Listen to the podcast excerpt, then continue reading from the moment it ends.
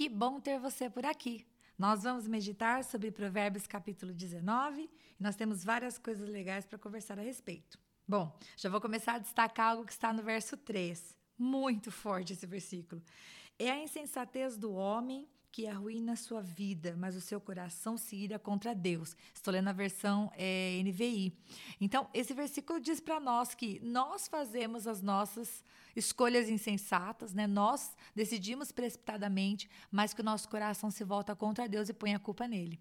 Olha, esse versículo, ele demanda aí um stop na nossa vida, uma parada para nós meditarmos. Tudo aquilo que tende a trazer tristeza e, né, e sei lá, chateações ao nosso coração. Muitas vezes a gente olha para o céu e fala: Deus, por que, que o Senhor permitiu isso acontecer? Senhor, olha que coisa terrível que está acontecendo comigo. Acho que esse versículo nos convida a pararmos, né? E refletirmos se não foram as nossas próprias escolhas que nos levaram a esse momento de tristeza que estamos vivendo. E que, em nome de Jesus, a gente possa tomar decisões em Deus, buscando sabedoria para resolver o caminho que devemos trilhar para que a gente não venha a ter esses momentos de, de tristeza, né? E que a gente perdoe Deus, né? Se você está ouvindo esse podcast e você tem alguma coisa que aconteceu, alguma situação ruim na sua vida, e você fala, poxa, eu, eu tô triste com Deus a respeito disso. Pare para refletir. Claro, muitas vezes o Senhor permite nas nossas vidas situações que vão nos trazer amadurecimento, né? Na própria Bíblia a gente vê quantas situações os homens de Deus passaram, momentos difíceis mesmo, né? E aquilo serviu para que eles amadurecessem. Mas Deus, ele nunca nos, nos, nos prova além daquilo que nós possamos suportar. Portanto, vamos avaliar se a luta que estamos passando, na verdade, né, não é realmente uma semeadura nossa e não culpa de Deus. Uma outra coisa que eu quero destacar está no versículo 4 a riqueza traz muitos amigos, mas até o amigo do, do pobre o abandona. E eu destaquei esse versículo porque ele me lembra o último versículo que nós meditamos no capítulo 18, né? Que fala que quem tem muitos amigos pode chegar à ruína. Ou seja, isso tem a ver com os critérios, né? Os amigos, eles precisam ser escolhidos, não por interesse, né? Mas o próprio Senhor Deus pode nos ajudar. Não sei se você faz isso. Eu oro pelos amigos das minhas filhas, né? Eu peço que Deus prepare bons amigos, pessoas que vão ser bênção na vida deles, porque afinal de contas, eu e você sabemos que os amigos têm grande influência na nossa vida. Então, que em nome de Jesus, nossos filhos tenham amigos de Deus, né? Pessoas que vão edificar.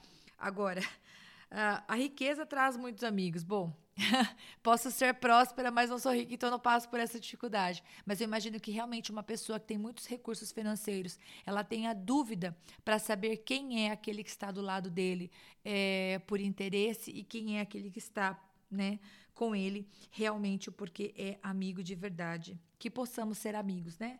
Como eu falei dos outros podcasts, a gente quer muito ter um amigo, mas que nós possamos ser este amigo. Eu quero destacar também dois versículos que estão juntos, o versículo 5 e o versículo 9. Ambos estão falando sobre a testemunha falsa, ou seja, sobre alguém que fala falsamente contra outra pessoa.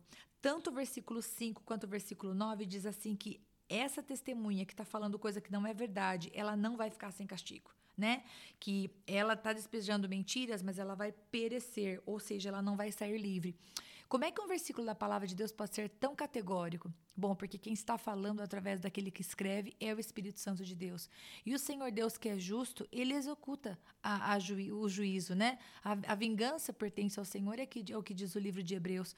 Então, nós não precisamos vingar a nós mesmos, né? Se estamos sendo injustiçados, podemos buscar a nossa justiça, no sentido de não ficar debaixo de uma situação em que você esteja sendo explorado, mas nós precisamos confiar né? Que ainda que alguém fale mal contra nós, ainda que alguém se levante falsamente contra nós, nós não temos controle daquilo que a pessoa fala, mas o Senhor, que é Deus, tem controle de toda a situação e Deus vai cuidar desta situação. Agora, se você né? Infelizmente tem alguma dificuldade com mentira, né? Você infelizmente tem dificuldade em falar a verdade, que você possa ouvir, né, esse podcast e pensar, uau, eu quero mudar de vida, eu quero começar a falar a verdade e não esconder as coisas e não distorcer palavras, porque isso não agrada o coração de Deus. E eu tenho certeza que uma das coisas que você mais quer é agradar o coração do Pai. E eu quero destacar ainda é, versículos que falam sobre pobreza neste capítulo. O versículo número 1 um fala assim: que melhor é o pobre que vive na integridade do que o tolo que fala perversamente. Ou seja, o tolo e o pobre, eles não se comparam. Nesse versículo, o pobre, ele é posto em honra, né? Se ele vive com integridade, ele é muito melhor do que alguém que fala de maneira perversa. Verso 7: O pobre desprezado por todos os seus parentes, quanto mais os seus amigos. Embora os procure para pedir-lhe ajuda, não os encontre em lugar nenhum. Achei muito interessante meditar sobre esse versículo com você, porque a Bíblia falou conosco lá no capítulo 17, verso 5, que quem zomba dos pobres mostra desprezo pelo Criador deles. Então, que em nome de Jesus, eu e você, quando vemos uma pessoa necessitada, carente, possamos estender a mão. Às vezes, tudo que nós podemos fazer é dar um prato de comida para quem não tem, dar uma oferta para quem precisa, mas se você pode, né? Né? Além de dar peixes, se você pode dar uma vara e uma minhoca, a isca, que você possa dar emprego, ajudar alguém que está desempregado a arrumar um emprego, estender a mão para quem está aflito. Quando fala pobre aqui, não somente aquele que não tem absolutamente nada é, de recursos físicos, de repente alguém que está passando por uma luta financeira. Quero destacar também o versículo é, 22. O que, se dese... o que se deseja ver num homem é amor perene. Melhor é ser pobre do que mentiroso. Então, ainda que você não tenha nada, é muito melhor que você não tenha nada do que você seja mentiroso. Mais uma vez, a palavra de Deus falando, né? Que essa coisa de testemunhar falsamente ou faltar com a verdade não agrada a Deus. Agora, o último versículo é o versículo 22, que talvez 22 não, perdão, 17, que talvez você já tenha ouvido como um provérbio do mundo e nem sabia que estava escrito na Bíblia. Olha o que diz o versículo 17: Quem trata bem os pobres empresta ao Senhor, e ele o recompensará. Olha só que lindo e que forte isso. A gente não deve ajudar os pobres pensando numa recompensa, né? Não é isso que a gente deve fazer. Ai, deixa eu ajudar aqui, porque a Bíblia falou que se eu ajudar, Deus vai me ajudar. Ai, não seja essa pessoa. Mas nós podemos ter a confiança, né? Lendo na versão revista e atualizada, fala, né? Ao Senhor empresta. Ou seja, você já deve ter ouvido falar, né? O provérbio mundano, ah, quem dá aos pobres empresta a Deus. Não é um provérbio mundano, meu filho, está na Bíblia, né? Então, aquilo que a gente faz para aquela pessoa que está em necessidade, a gente está agradando o coração de Deus, como a gente viu em Provérbios 17 e como diz aqui em Provérbios 19, a gente está emprestando ao Senhor. Num dia de adversidade, aquele que não falha, aquele que paga as suas dívidas, né? Aquele que paga aquilo que deve, não dívidas dele, porque ele não deve nada a nós, ele já fez tudo por nós dando Jesus, mas o Senhor que é bom, ele vai abençoar, porque a palavra de Deus diz que ele, ele vai restituir, restituir, você emprestou né, a ele e ele é quem vai é, te recompensar, como diz a palavra de Deus. E eu quero destacar ainda com você Verso 11: A sabedoria do homem lhe dá paciência, sua glória é ignorar as ofensas. Ou seja, o sábio, né? O sábio ele é paciente. E quando ele é ofendido, o que o homem sábio faz quando ele é ofendido? Ele paga na mesma moeda? Ele dá uma resposta mais forte maior para fechar a boca daquele que ofendeu? A Bíblia coloca que o homem sabe, além de ser paciente, ele é capaz de ignorar as ofensas. E isso é grandioso demais. Eu coloquei aqui uma observação na minha Bíblia. Isso é um alvo a ser alcançado. Que Deus nos ajude, que quando as pessoas nos ofenderem e falarem coisas que não devem ao nosso respeito, antes de nós pensarmos em ser tão agressivas quanto elas foram conosco, tão más quanto elas foram conosco, que nós consigamos descansar na sabedoria de Deus e ignorar as, as ofensas, né? Cobrir. O amor cobre multidão de pecados. Que nós sejamos capazes de olhar e pensar: ok, Deus, eu entrego nas tuas mãos. Eu não vou é, brigar, eu não vou lutar esta batalha, né? Eu vou descansar em ti. Agora ficou complicado para mim. Eu quero, eu quero falar com você sobre o versículo 13 e 14. Falei da esposa no capítulo passado, né? Valorizei, falei que a esposa é uma bênção do Senhor, como está lá no versículo 22 do capítulo 18. Aí agora vem Provérbios 19 e olha o que ele joga aqui no versículo 13. O filho tolo é a ruína de seu pai. Então, puxa, que coisa triste um filho que é tolo, né? Que é um, um filho que não edifica, que, tem, que é insensato. Agora, vê a metade do versículo 13. E a esposa briguenta é como uma goteira constante. Mulheres, a gente precisa se organizar aqui, mulheres. Nós não podemos ser briguentas, ok? Porque o versículo 14 está dizendo assim: que a esposa prudente vem do Senhor. Aí a esposa briguenta vem de outro lugar. ok, cessou a piada, vamos falar sério. Né? Se a esposa prudente vem do Senhor, versículo 14, né? A esposa briguenta, que é semelhante a uma goteira constante, precisa parar, ok? Então, se você e eu, né, nós conhecemos o Senhor Jesus ao longo da nossa caminhada e nós é, viemos de uma criação onde as mulheres eram explosivas, corre o risco de nós estarmos reproduzindo o mesmo padrão em casa e sermos pessoas briguentas e sermos pessoas que explodem e sermos pessoas que tudo que vamos resolver queremos resolver tendo razão e impondo a nossa verdade. Bom, beleza. A Bíblia está dizendo que a esposa briguenta é como uma goteira constante. E eu já tive goteira na minha casa. Eu já morei numa casa bem velhinha, que toda vez que chovia, a impressão que dava era que chovia mais dentro de casa do que lá fora. Eu já tive que pôr baldes para conter goteira. E goteira é um negócio muito chato de conter, né? É chato quando a goteira é no balde. É chato quando a goteira é na sua cama, eu já tive goteira na minha cama. É chato quando a goteira está na nossa cabeça, né? Imagina eu e você, se formos briguentas, goteirando na cabeça do nosso marido. Isso é irritante. Isso é totalmente contrário ao que uma, ao que uma mulher, do versículo 14, que é a mulher prudente, faria.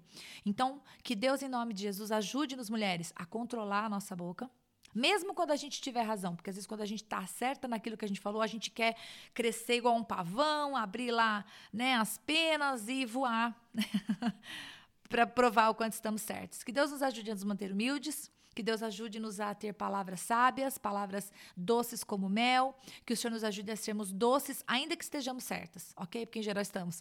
Brincadeira. né? Que possamos ser uma benção, que possamos ser aqui como Provérbios 14, né? Prudentes, porque viemos do Senhor. Glória a Deus. Quero destacar duas coisas ainda. A penúltima, versículo 18. Discipline seu filho, pois nisso há esperança. Não queira a morte dele. Bom, eu fui olhar as outras versões, né? Porque eu pensei que não queira a morte dele, como está na NVI, está um pouco confusa, né? É, na revista atualizada está escrito, mas não te excedas a ponto de matá-lo. E o que significa isso, né? Não te cedas. Literalmente significa não dispões o teu coração para matá-lo. Então vamos entender esse versículo para que ele faça sentido. Discipline o seu filho, pois nisso há esperança. Até aqui já entendemos. Se o nosso filho faz uma coisa que não tá legal, seja pegar uma coisa escondida do amigo, seja quebrar uma coisa que não pertence a ele, seja ser é, respondão para você, seja tratar mal pessoas mais velhas, whatever, aquilo, eh, qualquer, o que quer que seja. Qualquer situação que o seu filho ele faça que não é legal, você vai disciplinar ele, você vai conversar com ele, você vai ajustar os combinados, você vai dizer para ele sobre consequência de atitudes. Cada família organiza de uma maneira. Então você precisa fazer isso, né? Ah, diz aqui no versículo 18, nisso há esperança. Um dia, se você não ensinar ele a se, a se adequar às regras, às regras sociais, um dia ele vai sofrer muito, né? Porque a sociedade está cada vez mais intolerante com pessoas que não, é, não sabem se comportar, não têm uma inteligência emocional desenvolvida. Então, você Faça isso, né? Cuide do emocional do seu filho para que ele seja uma bênção onde ele for. Agora, a segunda metade do versículo, né, que significa literalmente não dispõe o seu coração para matá-lo, né, ou não vá além daquilo que é necessário, não não não passe dos limites, né, não exceda a ponto de matá-lo, tem a ver com a disciplina que gera vida. Não é para uma disciplinar para gerar morte. Né? Quando nós paramos para disciplinar um filho, nós não devemos humilhá-lo com palavras. A gente não deve fazer com que ele se sinta é, extremamente incapaz de fazer o certo e não desejado e não amado. Ao contrário, no nosso coração nós temos que ter a disposição de mostrar o caminho para ele e falar: filho, você errou. Ok, mamãe não gostou disso, mamãe não gostou disso, papai não gostou disso. Está errado. Olha, a consequência da sua atitude é esta aqui. Mas eu te amo, você é capaz de fazer diferente. Então, as nossas palavras, elas têm que levar o nosso filho para frente e não para trás. Né? Que em nome de Jesus o Senhor nos ajude a ser filhos que pais que criam filhos saudáveis, a despeito da educação que nós recebemos. Porque talvez você venha de uma educação violenta, de uma educação omissa, de uma educação, não sei, né? Vou, eu vou errar aqui nos exemplos. Mas nós podemos fazer diferente porque nós temos Cristo, a verdadeira sabedoria que grita nas praças. Está disponível para todo mundo que quiser. E por último, eu quero destacar o versículo 27, que eu coloquei aqui na minha Bíblia, forte. E eu já te disse, né? Quando o versículo bate forte, assim você fala, uh, Deus, preciso destacar esse versículo para que toda vez que eu passar meus olhos pela Bíblia, eu vou olhar para ele. Versículo 27. Se você parar de ouvir a instrução, meu filho, irá afastar-se das palavras que dão conhecimento. Significa que, significa que, ah, nossa, como eu sou sábio, como eu conheço a Bíblia, nossa, eu sou maravilhoso.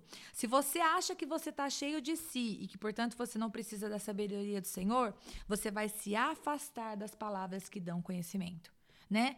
A palavra de Deus ou a, a instrução, né, do Senhor, ela tem que ser como o propósito desse podcast, né? Tem que ser a Bíblia nossa de cada dia. Todo dia um pedaço de pão fresquinho que o Senhor nos dá para comer e alimentar nosso espírito e corrigir nossa alma, e assim tem que ser. OK? Que bom estar com você. Foi muito bom estarmos juntos novamente. Deus abençoe muito você e até a próxima.